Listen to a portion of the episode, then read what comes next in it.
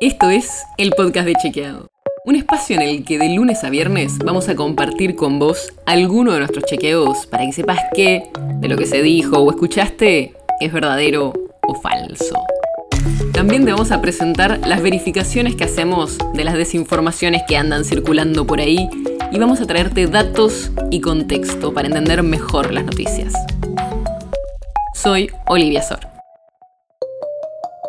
Hoy vamos a volver a hablar del FMI.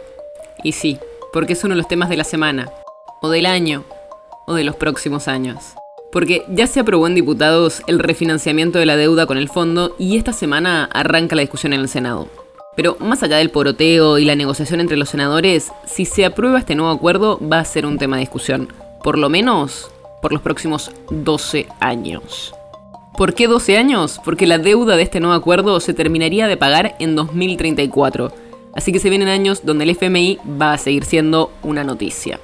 El tema es que para pagar la deuda hasta 2034, primero vamos a tener que cumplir con varias metas para que el fondo nos haga los desembolsos de plata en los primeros tres años del acuerdo. Hay cinco puntos muy importantes que vamos a tener que cumplir. El primero es bajar el déficit primario, o sea, cada vez recaudar un poco más o gastar un poco menos. La idea es que en 2025 dejemos de tener déficit.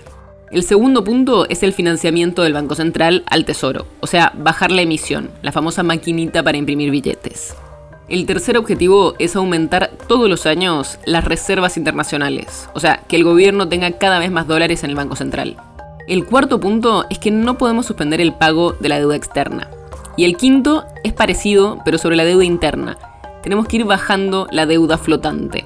Y así se le llama cuando el Estado empieza a patear para más adelante los pagos, por ejemplo, a sus proveedores. Y todo esto es importante porque vamos a tener revisiones del FMI donde va a chequear si cumplimos o no con estas metas para que nos vayan dando la plata que se comprometieron a darnos durante los próximos años.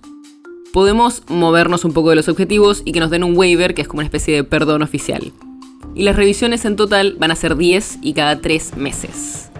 Después hay varias metas más, pero no son del todo obligatorias, sino que son más para marcar el camino del acuerdo.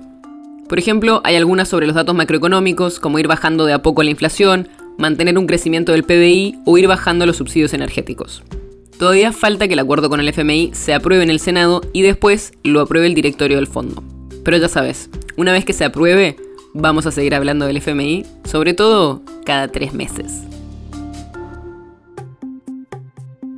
El podcast de Chequeado es un podcast original de Chequeado, producido en colaboración con Posta. Si tienes una idea, algún tema del que te gustaría que hablemos en un próximo episodio, escribinos a podcast.chequeado.com. Y si te gustó este episodio, seguinos en Spotify o en tu app de podcast favorita y recomendanos a tus amigos. Si querés más información sobre esto o sobre otros temas, entra a chequeado.com o sumate a nuestras redes.